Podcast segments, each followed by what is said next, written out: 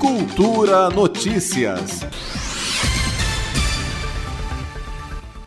As campanhas nacionais de vacinação contra a poliomielite e de multivacinação para atualização da caderneta de crianças e de adolescentes até 15 anos seguem ativas até o dia 30 de outubro. No caso da poliomielite, a campanha é destinada a crianças menores de 5 anos de idade.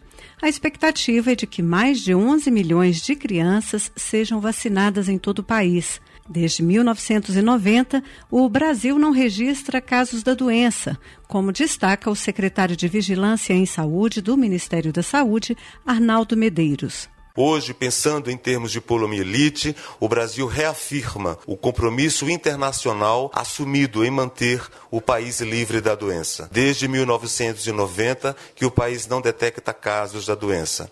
Em 94, o Brasil recebeu da Organização Pan-Americana a certificação de área livre de circulação do poliovírus selvagem. Hoje, de poliomielite no cenário global, existem dois países endêmicos, que é o Paquistão e o Afeganistão Afeganistão. Já a campanha nacional de multivacinação para atualização da caderneta de vacinação é destinada a crianças e adolescentes de até 15 anos que estejam com a cobertura vacinal incompleta.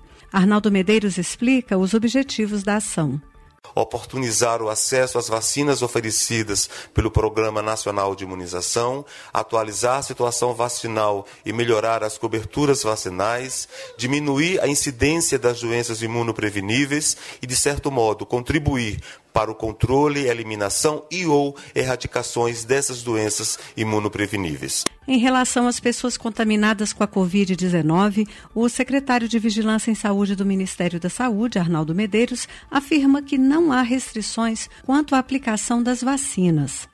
A gente sabe, os dados mostram que até o momento não há contraindicações médicas conhecidas para vacinar pessoas com infecção com Covid-19. E se por acaso uma pessoa com Covid suspeita ou confirmada estiver hospitalizado ou em unidade de saúde que tenha sala de vacinação, essa pessoa deve ser sim vacinada de acordo com o calendário nacional de vacinação. De acordo com a Secretaria de Saúde, as doses estarão disponíveis nas salas de vacina de todo o DF. A lista dos locais de vacinação pode ser consultada no site do órgão em saude.df.gov.br.